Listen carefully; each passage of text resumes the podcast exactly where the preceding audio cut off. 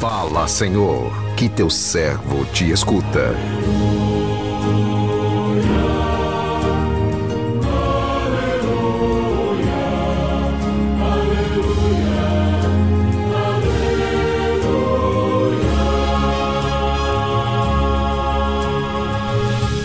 O Senhor esteja convosco, Ele está no meio de nós. Proclamação do Evangelho de Jesus Cristo, segundo Mateus. Glória a vós, Senhor. Naquele tempo, disse Jesus aos seus discípulos: Em vosso caminho anunciai. O reino dos céus está próximo. Curai os doentes ressuscitai os mortos, purificai os leprosos, expulsai os demônios. De graça recebestes, de graça deveis dar. Não leveis ouro, nem prata, nem dinheiro nos vossos cintos, nem sacola para o caminho, nem duas túnicas, nem sandálias, nem bastão, porque o operário tem direito ao seu sustento. Em qualquer cidade ou povoado onde entrardes, informai-vos para saber quem ali seja digno. Hospedai-vos com ele até a vossa partida.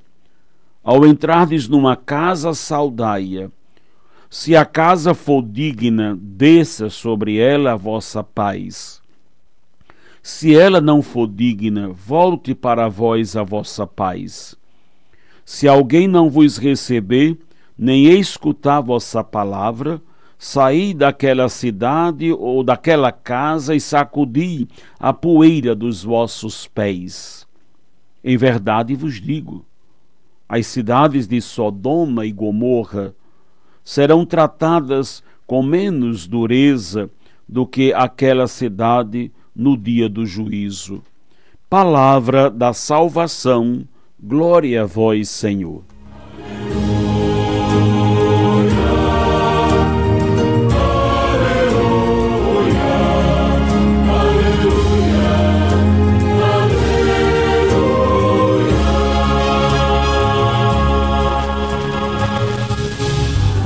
Meu irmão, minha irmã, ouvintes do programa Sim a Vida, Assim como fez aos discípulos, Jesus quer nos ensinar a compartilhar com os outros todas as bênçãos que recebemos das mãos de Deus.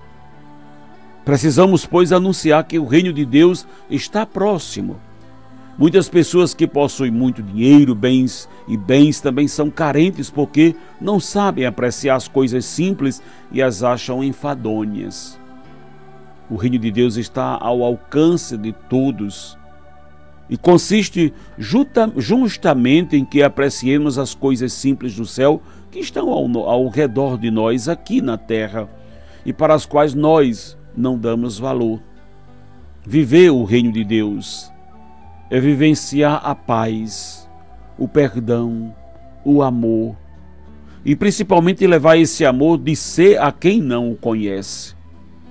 Jesus nos manda fazer tudo para anunciar que o seu reino está próximo, dando alento aos desanimados, carentes e necessitados. Entretanto, não devemos nos angustiar nem desanimar quando alguns não o aceitarem nem acreditarem que ele existe. Jesus nos manda ir em frente, não desistir, pois a nossa maior recompensa é justamente vivenciar o seu reino desde já. A certeza de que o reino está próximo nos anima e nunca desistir de testemunhá-lo com a nossa vida cheia de bênçãos. Você percebe as coisas simples que fazem parte do seu dia a dia, a diferença do seu humor quando o dia nasce chuvoso ou ensolarado por qual motivo você tem dado graças a Deus? Você tem compartilhado com os outros as graças que tem recebido? Você já saiu de si para buscar alguém que precisa de paz? Como você fala do reino de Deus para as pessoas? Meu irmão, minha irmã, é de graça que nós recebemos. graça sobre graça. É de graça que recebemos o amor e a salvação de Deus. É por graça que Deus nos salva. E por isso, sejamos também canais da graça. Tudo que nós precisamos nesta vida é ser canais da graça, instrumentos dela. Eu não sou a graça, mas Deus me fez instrumento da sua graça. Deus fez você e quer que você seja sempre um instrumento para que a graça dele chegue aos corações. A graça primeira é a do anúncio, e em meio a tantas calamidades, em meio aos tempos difíceis que nós vivemos, aos sofrimentos que enfrentamos, nós poderíamos parar nisso. Mas se pararmos diante dos dramas, a vida humana, ao invés de ser uma graça, cai em desgraça. A graça de Deus está no meio de nós. O reino dos céus está próximo. Nós precisamos nos aproximar sempre mais desse reino e trazer as pessoas para estarem próximas dentro do reino dos céus. Não podemos nos distanciar, nem deixar que os nossos estejam distantes. Nós muitas vezes usamos a nossa boca para ser instrumento da desgraça e não instrumento da graça. É que nós muitas vezes levamos, através das nossas palavras, daquilo que fazemos, o desespero, o medo, o pavor, a descrença. Não é para levar ilusão, de forma alguma, mas precisamos levar com mais determinação o reino de Deus que está no meio de nós. As pessoas perguntam, Padre, onde está Deus que não vê o sofrimento do seu povo? Onde está Deus diante de tantos, de tantos dramas que nós passamos? Onde está Deus diante da pandemia, diante de tantas outras situações dramáticas? Onde está Deus diante de um câncer?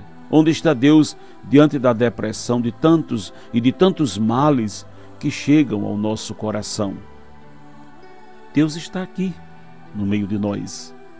Ele está sofrendo com os que sofrem, chorando com os que choram, mas sendo fortaleza daqueles que se refugiam nele e fazem dele o vigor da sua vida, sendo esperança para aqueles que não se refugiam no desespero, mas colocando nele a sua confiança.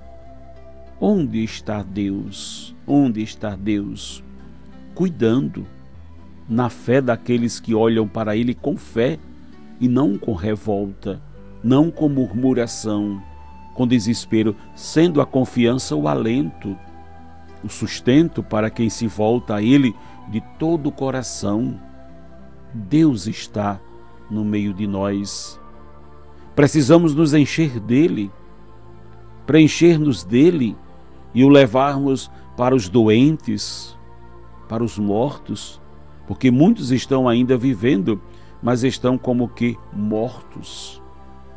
Precisamos limpar, purificar todos os que estão sujos na carne e no espírito pela força do pecado. Precisamos, no reino de Deus, expulsar esses demônios todos que semeiam confusão, discórdias, brigas, intolerâncias, invejas, rancores, dissabores no meio de nós. Precisamos ser no mundo a presença amorosa de Deus que está no meio de nós. Repito, precisamos ser no mundo, na nossa casa, com os nossos vizinhos, parentes, amigos, no nosso ambiente de trabalho, precisamos ser a presença amorosa de Deus que está no meio de nós. Que o Senhor nos abençoe. Amém.